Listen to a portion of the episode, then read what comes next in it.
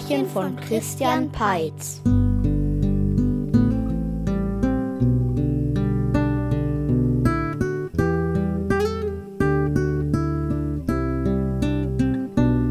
Es war einmal ein Dichter, der konnte an Regentagen mit seinen Gedichten die Sonne herbeilocken und an heißen Sommertagen einen kühlen Wind. Einmal dichtete er für eine junge Frau ein Gedicht über einen Spiegel, das war so wunderbar, dass sie sich darin sehen konnte. Daraufhin verliebte sie sich unsterblich in den Dichter, und er verliebte sich in sie. Ich möchte immer mit dir zusammen sein. Und ich mit dir. Die junge Frau arbeitete als Kammerzofe am Hofe einer stolzen Prinzessin. Um ihr möglichst nah sein zu können, nahm nun auch der Dichter eine Stelle bei Hofe an, auch wenn sie nicht so besonders gut zu ihm passte. Es war eine Stelle als Hofnarr. Als Hofnarr musst du Tag und Nacht zu meiner Verfügung stehen. Wann immer es mich nach einem Scherz gelüstet, musst du erscheinen und mich unterhalten. Sehr wohl, Frau Prinzessin. Eines Tages nun ging der Dichter mit seiner geliebten Kammerzofe im Schlossgarten spazieren. Es war ein schöner Frühlingstag, die Sonne schien und die ersten Blumen begannen zu blühen. Der Schlossgarten ist schon sehr schön im Frühling, findest du nicht? Sehr schön, ja. Was allerdings noch fehlt, ist ein kleiner Bach, in dem ein paar bunte Fische schwimmen. Oh ja, das würde den Schlossgarten wirklich noch schöner machen. O kühles Nass aus feiner Quelle, erfreue uns an dieser Stelle mit einem Flüsslein, klein und fein, bring Fische in den Garten rein. Nicht nur unser Liebespaar erfreute sich daran, auch die Prinzessin war sehr angetan. Einen Bachlauf im Schlossgarten zu haben, das galt als etwas sehr Besonderes. Und wo andere Königshäuser viel Geld dafür bezahlten, dass einer angelegt wurde, bekam sie ihn von jetzt auf gleich geschenkt. Hofnarr, ich muss mich über dich wundern. Ich hatte dich für einen einfachen Witzbold gehalten. Aber du bist ja ein Zauberkünstler. Ach, ich bin doch nur ein kleiner Dichter. Nicht so bescheiden. Ab heute bist du nicht mehr Hofnarr, sondern Poesieminister. Und was muss ich so machen als Poesieminister? Wenn du hin und wieder mal mit einem Gedichtlein aushelfen könntest, wenn Hilfe gebraucht wird, dann wäre ich schon voll und ganz zufrieden. Die Prinzessin zog sich zurück und die Kammerzofe war sehr stolz auf ihren Dichter. Mensch, du bist jetzt Poesieminister. Das ist ja großartig. Das muss ich wohl erst noch zeigen. Aber ja, vielleicht kann ich auf diese Weise mit meinen Gedichten etwas Gutes tun. Bald wurde tatsächlich Hilfe gebraucht. Poesieminister zur Prinzessin, sofort. An der Grenze zum Nachbarland gab es ein schweres Scharmützel zwischen den Rittern der Prinzessin und denen des Feindes. Hier bin ich. Was kann ich tun? Wir befinden uns im Krieg. Meine Soldaten sind dem Feind nicht gewachsen. Ich brauche von dir ein Gedicht, mit dem man Feinde töten kann. Töten? Das ist ja grausam. Es geht wohl nicht anders. Ich werde mir etwas ausdenken. Der Dichter zog sich in seine Kammer zurück, doch ihm fiel zunächst kein passendes Gedicht ein. Feinde töten? Dazu ist doch die Poesie nicht da. Ich will versuchen, ein Gedicht des Friedens zu erdichten. Das dauerte natürlich, aber als sein Gedicht nach ein paar Stunden vollendet war, begleitete er die Prinzessin in die Nähe des Schlachtfeldes. Von einem Hügel aus sahen sie, wie Ritter mit roten Federn an ihren Helmen gegen solche mit gelben kämpften. Der Dichter hielt kurz inne und trug dann sein Gedicht vor. Er strahle, blauer Himmel von Norden bis Süden, gewähre Einlass nun Freude und Frieden. Aus Waffen mach Blumen, voll Farbe und Pracht. Aus Feinden mach Freunde, ganz friedlich und sacht. Das war etwas kitschig für meinen Geschmack. Aber es ist nun wieder Frieden, Frau Prinzessin. War das nicht das Wichtigste? Mag sein. Aber wir haben den Krieg nicht gewonnen. Dennoch bin ich natürlich mit deiner Arbeit zufrieden, Poesieminister. Du kannst dich jetzt zurückziehen. Danke, Frau Prinzessin.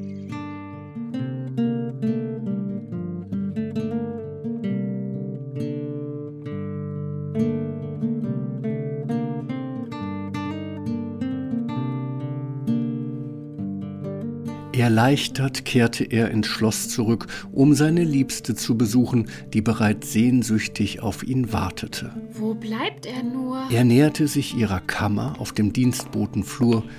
An ihre Tür hatte sie eine getrocknete Nelke gehängt, als Zeichen dafür, dass sie ihn erwartete. Poesieminister, hier bist du. Zur Prinzessin. Sofort. Drei Schritte war er von der ersehnten Tür entfernt gewesen. Hier bin ich. Was kann ich tun? Ein grausamer Drache hat meine Cousine entführt und will sie nun fressen. Ich brauche nun von dir ein Gedicht, mit dem man den Drachen töten kann, auf das er niemanden mehr tötet. Besonders nicht meine Cousine. Ich werde mir etwas ausdenken. Der Dichter zog sich wieder in seine Kammer zurück, doch auch diesmal fiel ihm zunächst nichts Passendes ein. Hm, ein Drache ist ja auch nur ein Mensch. Naja, ich meine, er ist ein Geschöpf, das sich ernähren will.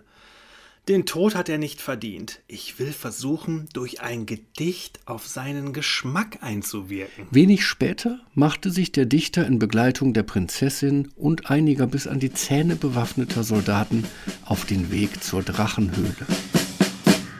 Sieh da, da kommt der Rest meines Abendessens. O Lindwurm, Großer, halte ein! Menschenfleisch, das muss nicht sein. Genieße aus Kräutergarten und Wiese doch lieber frisches Obst und Gemüse. Ein Gedicht wie eine Speisekarte. Hatte ich nicht den Tod des Drachen angeordnet? Seltsam. Ich habe auf einmal Appetit auf Kartoffelgratin mit Spinat. Seht doch, er zieht sich zurück und lässt eure Cousine ziehen. Hattet ihr nicht vor allem das gewünscht? Natürlich. Solange sie lebt, bin ich mit deiner Arbeit zufrieden, Poesieminister. Du kannst dich jetzt zurückziehen. Danke, Frau Prinzessin.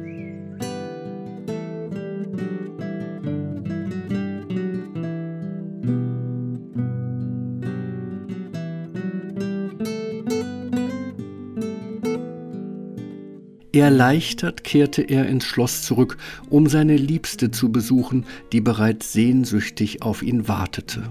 Bestimmt kommt er bald. So näherte er sich ihrer Kammer auf dem Dienstbotenflur. An ihrer Tür hing noch immer die getrocknete Nelke als Zeichen dafür, dass sie ihn erwartete. Poesieminister, die Prinzessin benötigt noch einmal eure Dienste. Hopp, hopp, ein bisschen flott, wenn ich bitten darf. Zwei Schritte war er von der ersehnten Tür entfernt gewesen. Hier bin ich. Was kann ich diesmal tun? Nun, meine Katze ist verschwunden. Spurlos. Die wird sich wohl im Garten herumtreiben und Mäuse jagen. Mag sein, mag nicht sein. Solange ich nicht ganz sicher bin, finde ich keine Ruhe.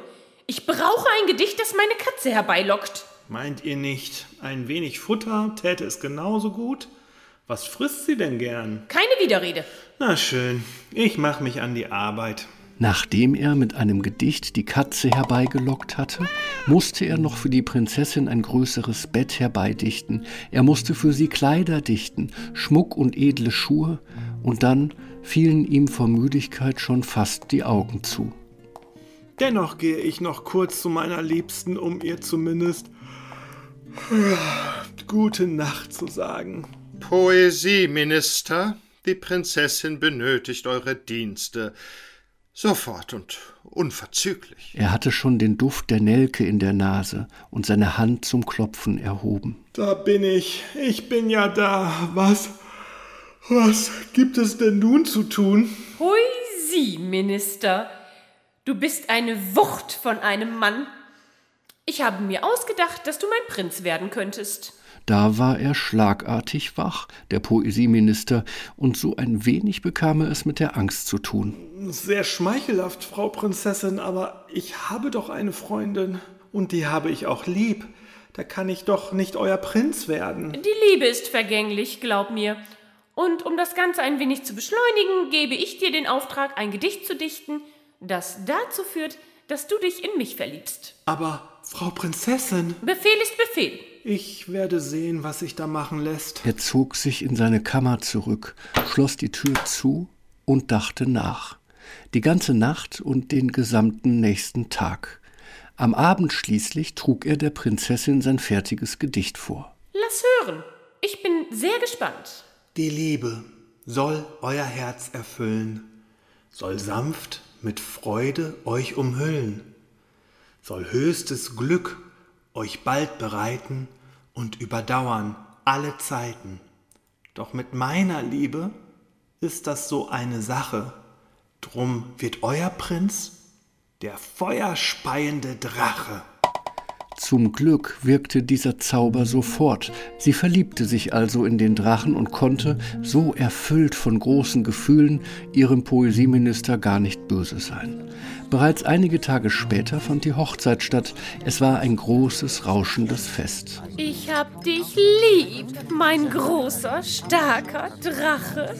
Ich dich auch. Und unser vegetarisches Hochzeitsmenü ist vom Allerfeinsten. Unser Dichter und seine Kammerzofe verließen den Hof der Prinzessin drei Tage nach der Hochzeit. Soll sich doch die Prinzessin einen anderen Poesieminister suchen. Genau.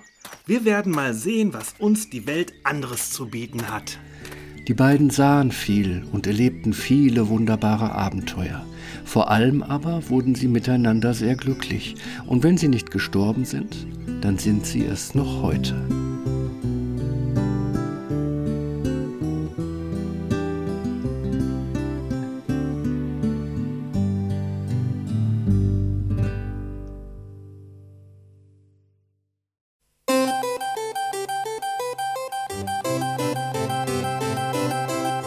Hat es dir gefallen? Dann lass ein paar Sterne da. Die Märchenbücher zum Podcast gibt es im Buchhandel. Infos gibt es auf timpet.de.